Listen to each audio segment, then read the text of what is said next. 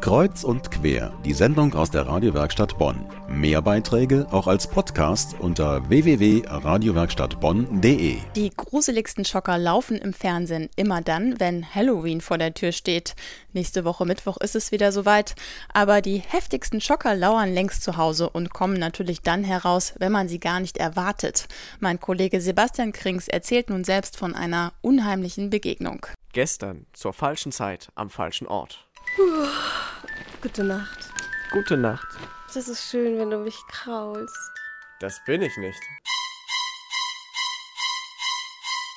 So eine Spinne nachts im Bett ist eher unwahrscheinlich. Also auf Körperkontakt gehen sie eigentlich nicht, dass sie halt durchs Zimmer rennen oder so, das machen sie ganz gerne, aber dass sie sich ins Bett verirren, habe ich, also ich persönlich noch nie erlebt. Das Erklärungsmodell hatte ich auch versucht, mit mäßigem Erfolg.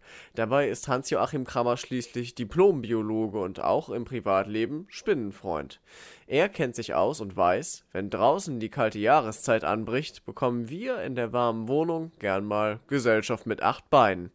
Und das, obwohl es draußen doch viel mehr Beute gibt. Im Winter gibt es so viel Nahrung draußen gar nicht mehr, weil es ja kalt wird. Die ganze Nahrung verkriecht sich ja auch und dementsprechend wollen die Spinnen auch Winterschlaf halten. Und draußen im Wald verkriechen sie sich dann in die Laubstreu oder in den Boden, wo es halt ein bisschen wärmer ist. Aber hier in der Stadt gibt es das logischerweise nicht mehr. Dementsprechend kommen sie dann ins Haus und suchen sich da irgendeine stille Ecke. An die Regel mit der ruhigen Ecke halten sich anscheinend nicht alle, denn immer wieder kommt es vor, dass sich der harmlose Wollflusen als Spinne entpuppt oder plötzlich ein schwarzer, dicker Achtbeiner auf der weißen Wand sitzt, seelenruhig, als hätte er schon immer dahin gehört. Die versuchen halt so lange wie möglich unentdeckt zu bleiben, bewegen sich nicht. Deswegen ist, passiert auch eigentlich relativ selten, dass man eine Spinne irgendwo langkrabbelt sieht. Wenn, dann sieht man die meistens nur da sitzen. Dann wird festgestellt, dass sie bemerkt wurden und bleiben da ruhig sitzen, stellen sich irgendwie tot oder so. Und erst wenn das Glas kommt, dann geraten sie in Panik und versuchen halt wegzurennen. Die meisten Menschen können erst wieder ruhig schlafen, wenn sie sicher sind, dass die Luft drinnen rein ist. Oder zumindest glauben sie das. Dabei ahnt kaum jemand, dass die Spinnen, die sich entdecken lassen, in eigener Mission unterwegs sind. Hans-Joachim Krammer weiß, warum. Die, die man eigentlich sieht, sind die Männchen, die auf Brautschau sind. Also die Weibchen sieht man eigentlich selten. Die sind nämlich irgendwo in irgendwelchen Ecken verkrochen. Und die, die man findet, ist dann immer das Männchen, was auf der Suche ist nach einem Weibchen. Dementsprechend ist das auch noch der andere Grund, warum die Spinnen ins Haus kommen, sind halt einfach auf Weibchensuche. Unter unseren Sofas und in dunklen Ecken spielt sich also die große Romantik ab.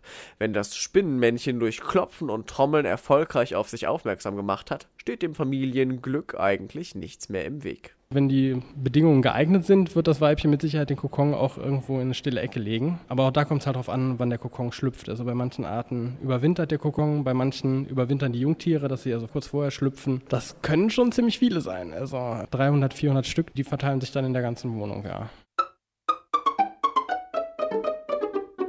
Keine Sorge, solche Zahlen sind natürlich nur Statistik.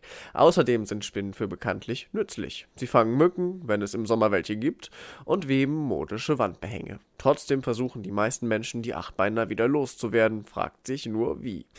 Nicht jede Methode ist von Erfolg gekrönt. Die unsportlichste ist wohl, ihnen einfach den Gar auszumachen. Dann kommen natürlich irgendwann mit der Zeit wieder neue Spinnen nach. Man kann sie natürlich auch fangen und rauswerfen. Dann sollte man sie allerdings relativ weit vom Haus wegbringen. Also so 15, 20 Meter, das reicht nicht. Da kommt die Spinne sofort wieder zurück.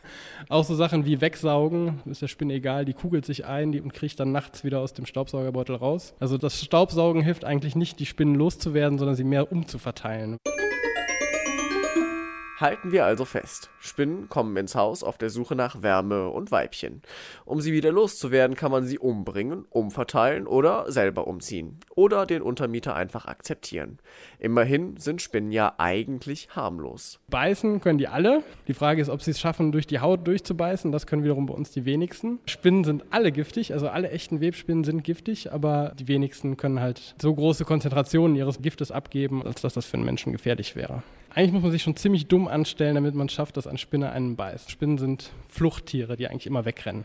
Dann bin ich aber beruhigt. Nein, wenn ich es mir recht überlege, eigentlich nicht. Danke, Sebastian Krings. Er war mit dem Diplombiologen Hans-Joachim Kramer auf Spinnenschau.